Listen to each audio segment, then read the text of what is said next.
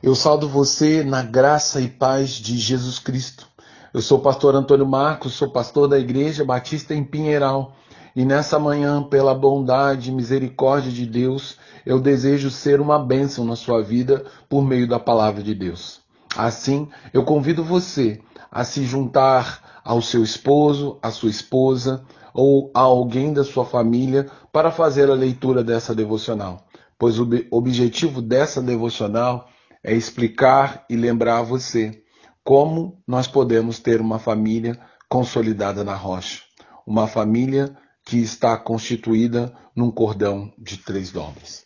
Para isso, então, eu quero ler o texto que se encontra lá no livro de Eclesiastes, capítulo 4, do verso 12, no versículo 12, que diz: O cordão de três dobras não se arrebenta facilmente.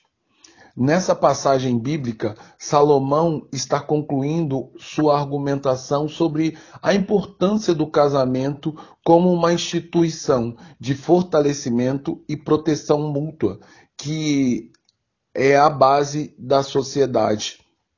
E agora chegou no apogeu de seu pensamento, ao, que, ao dizer: o cordão de três dobras não se arrebenta com facilidade Assim, somos lembrados, levados a perceber que não basta ao casal cuidar, proteger e encorajar um ao outro.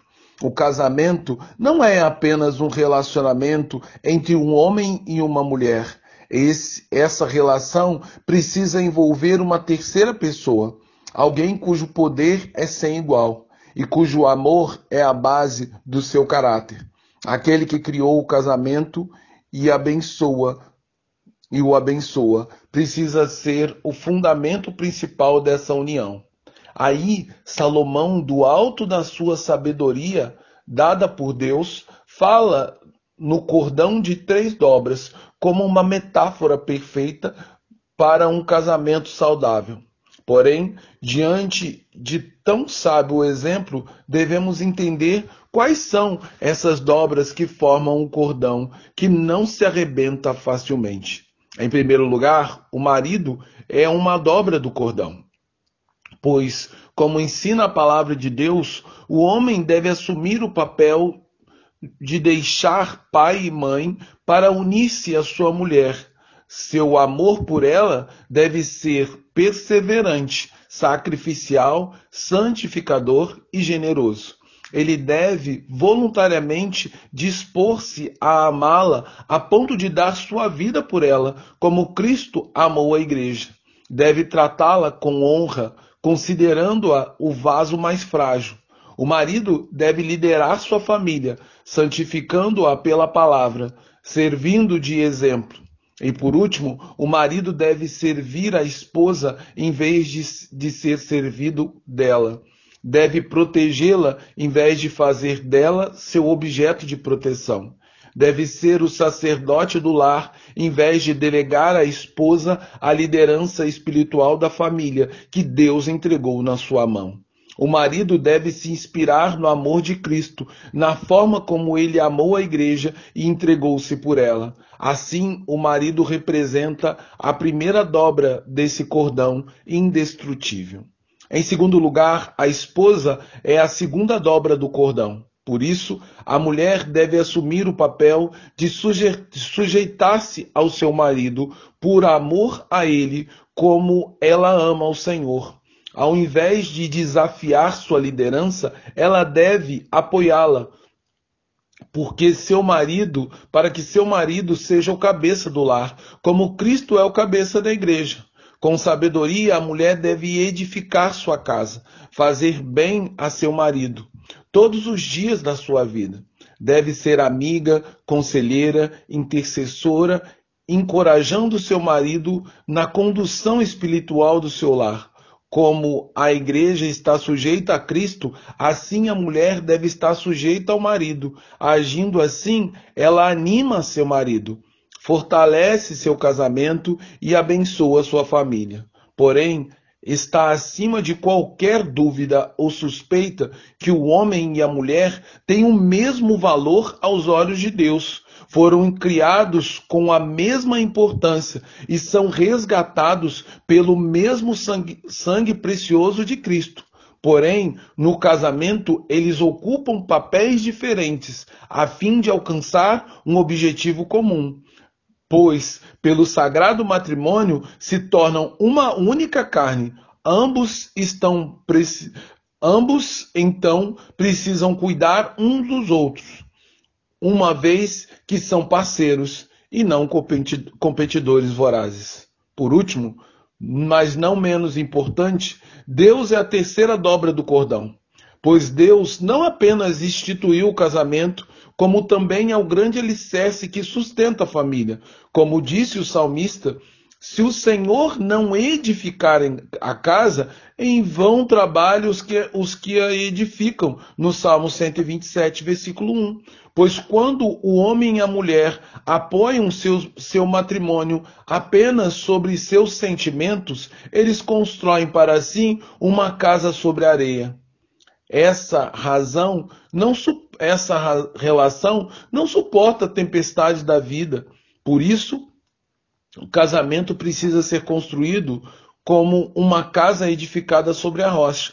Essa casa pode ser açoitada pela chuva torrencial que cai no telhado, ela pode ser atingida pela fúria do vento que bate nas paredes e pode ser atacada pela violência dos rios que açoitam os alicerces. Mas essa casa jamais cairá. Eu quero repetir: essa casa jamais vai cair, pelo simples fato de que ela está firmada na rocha.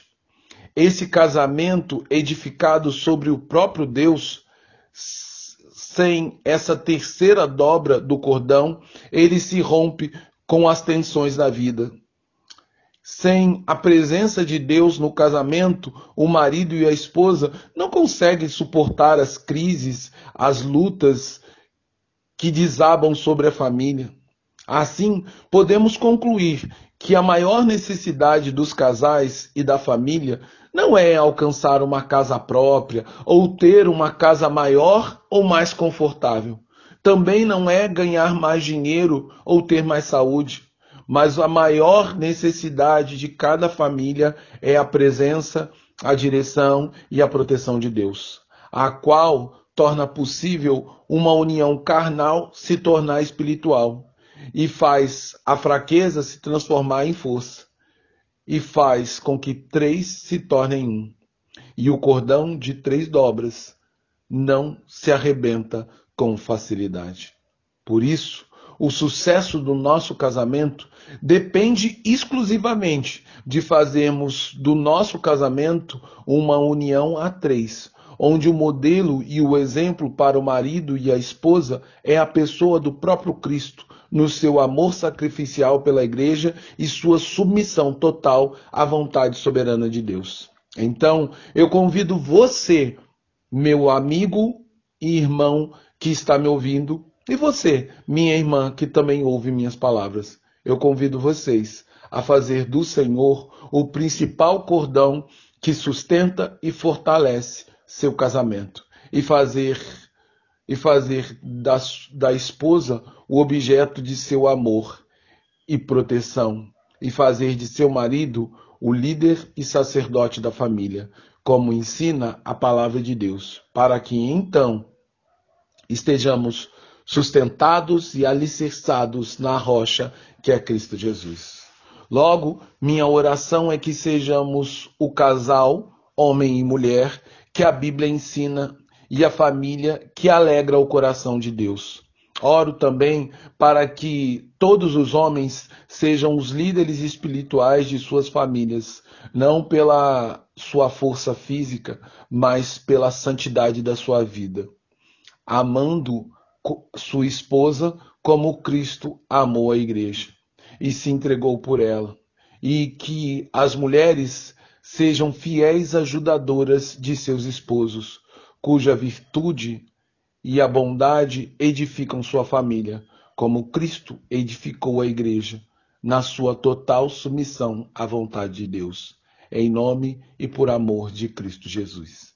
Agora, que o amor de Deus Pai, que a graça do Deus Filho e que o consolo do Espírito esteja sobre a vida de cada uma das pessoas que me ouvem, mas também sobre cada família, sobre cada casamento.